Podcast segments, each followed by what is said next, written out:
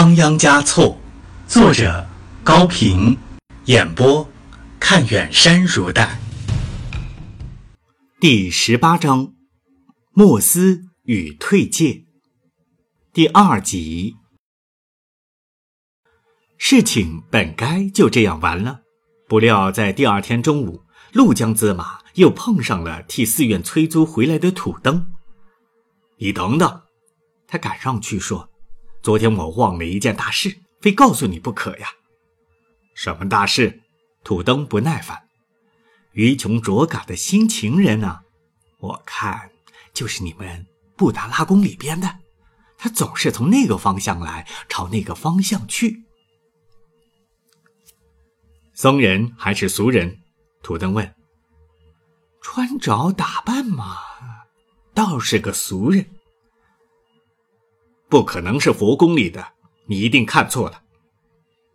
一点不会错，这一回我说的可真是真话，八成也是像你一样的小喇嘛换了衣服出来替你超度姑娘来了。哼！土登回到宫中，一面听京师讲经，一面想着陆江资马的话。他现在已经不信佛业，而又改信权势了。因为信佛只能在来世得到好处，信权势却能在今世就尝到甜头。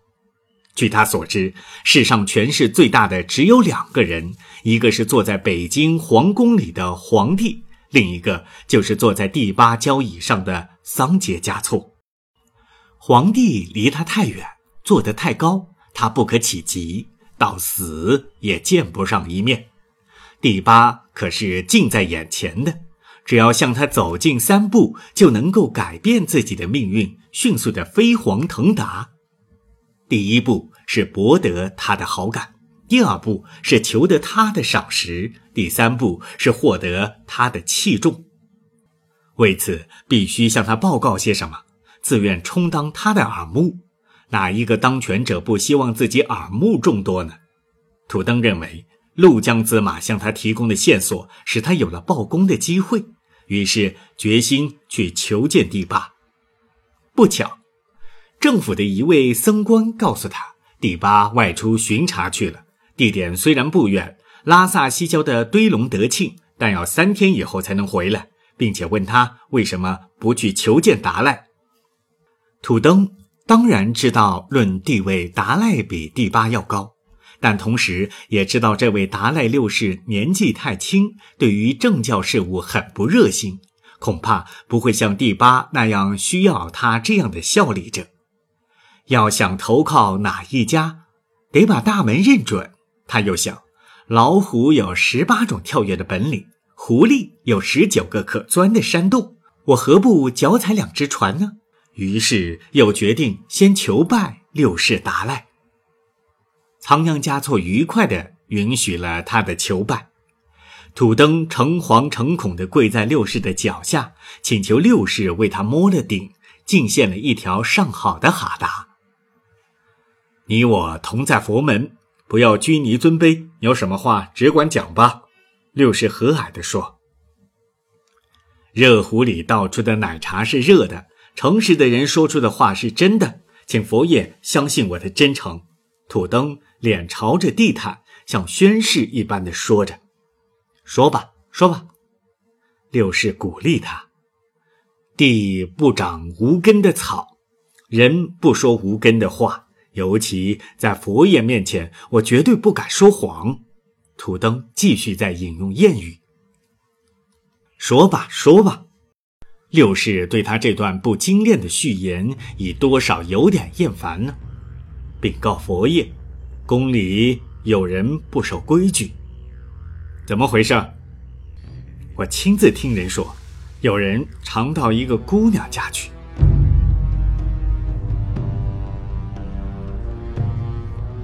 仓央嘉措吃了一惊，好在土登一直虔诚地低着头，没有发现他突变的神色。停了一会儿，他厉声追问：“什么人？”不知道。只是听说他从宫里去，又回宫里来。至于那个姑娘，我从前是认得的，怕是一个活鬼吧。姑娘叫什么名字？于琼卓嘎。仓央嘉措的头嗡的打了起来。于琼卓嘎分明应当是一位圣洁的仙女，怎么能被称为活鬼？他不能容许任何人对于琼卓嘎有任何的侮辱。你叫什么？六世强压住怒火。土登。土登回答之后，记不住他这位维护法规的功臣，又重复说：“土登，我叫土登，是朗杰扎仓的。”他得意起来。暗自猜想，一定博得了佛爷的好感，但他哪里知道，要射虎，却射着了老鹰呢？仓央嘉措恨不能一脚把他踢出去，叫他忍住了。我知道，此事不可再对别人去讲，待我查明以后亲自处理。你去吧。仓央嘉措。不是向他挥了挥手，而是朝他抬了抬脚。是是，我随时听从佛爷的召唤。土登又叩了个头，倒退着出去了。土登等了些天，六世并不召见，他估计他的告密没有达到预期的目的。第八也已巡视归来，于是不再遵守对六世许下的诺言，又向第八禀报了一遍。第八夸奖了土登两句，并严令他不得宣泄此事。第八派新妇人问过了陆江泽马，又经过暗中查访，断定那个常到于琼卓嘎家去的小伙子就是六世达赖。经过深思熟虑之后，不伤面子的办法使仓央嘉措对于琼卓嘎的感情冷却下来。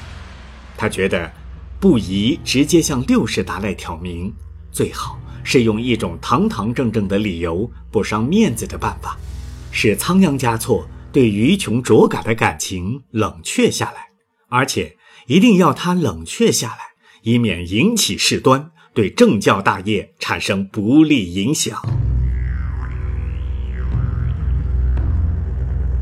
桑杰嘉措终于找到了这种办法，他借用三大寺堪布的名义上奏六世达赖说。您已经到了应当受格龙戒的年龄，广大僧众一致建议您到山里去闭关修行一个时期。仓央嘉措当然没有断然拒绝的理由，但他心里明白，一定是那个土登又把他的情报提供给了第八，第八才设法把自己调开的。他虽然不想报复土登，他认为蔑视比报复更符合他的习惯。但也不甘心受制于小人，他借助于自己的尊位，找了个借口，声称身体欠佳，暂时不能进山，这样修行的事就拖下来。显然，任何人都不能强迫命令他启程。他感到一根有力的绳索已经从他的腰间移到了胸部，并且在开始拉紧。绳索的一头在于琼卓嘎的手中，另一头在第八桑杰嘉措的手中。无论他往哪边靠近，都会使自己窒息。他对于琼卓嘎是既感激又内疚。感激的是他给了他深厚的美妙的爱情，使他得到了金顶牢房之外的一片翠蓝的天空。内疚的。是对他隐瞒了不能娶她的达赖身份，他对桑杰嘉措则是既感激又憎恨。感激的是他毕竟还尊重他的地位，给他留了面子，劝他去修行也是出于爱护之心；憎恨的是死守着黄教的教规，板着严肃的面孔，要求他只能像一个清心寡欲的孩子，不允许他像普通的成年人。或者红教教徒那样生活。如今，他所面临的关于修行的事，成了他的一大心病。他的思绪更加纷乱，心情更加复杂。他曾经天真的设想，如果不是第八，而是于琼卓嘎让他去修行的话，那他会自觉自愿，毫不拖延的前去。他也就不会说身体欠佳之类的话了。他写道：“眷恋的意中人啊！若要我学法修行，我小伙子绝不迟疑，走向那深山禅洞。有时候，他也闪过这样的念头：干脆去修行好了，何必自寻烦恼？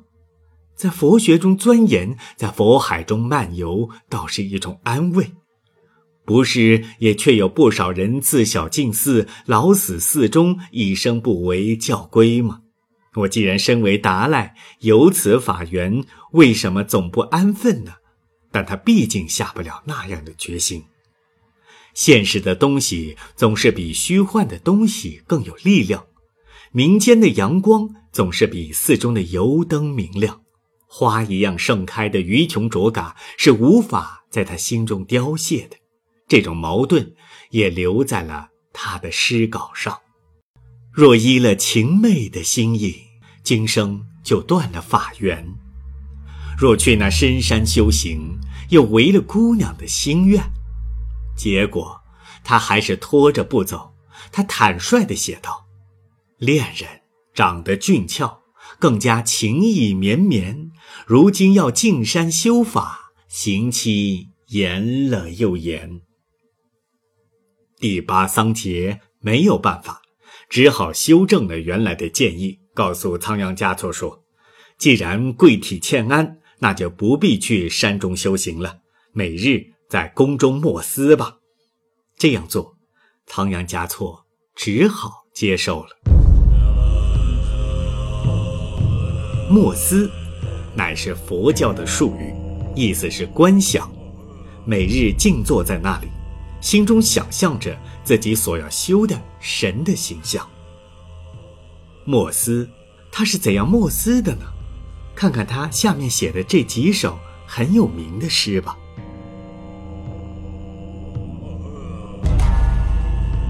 莫斯上师的尊面，怎么也难以出现。没想的情人的容颜，却总在心上浮现。若能把这片苦心。全用到佛法上面，则在今生此世成佛，倒也不难。前往德高的喇嘛座前，求他将我指点，可心儿无法收回，已跑到恋人身边。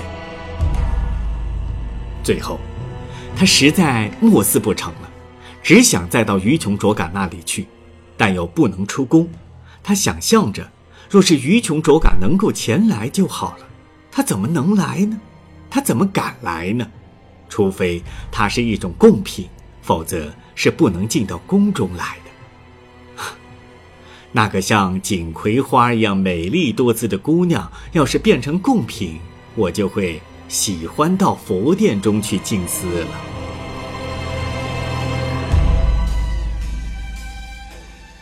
他写下了这样一首诗。生机勃发的锦葵花，如果去做贡品的话，把我这年轻的玉峰也带进佛殿去吧。他感到那根有力的绳索已经从他的腰间移到脖子上来，热烈的想象被冰冷的现实饿死了，反而使他的气闷和烦躁达到了顶点。他毅然抛弃了受罪的莫斯，拒绝。再到佛殿里去。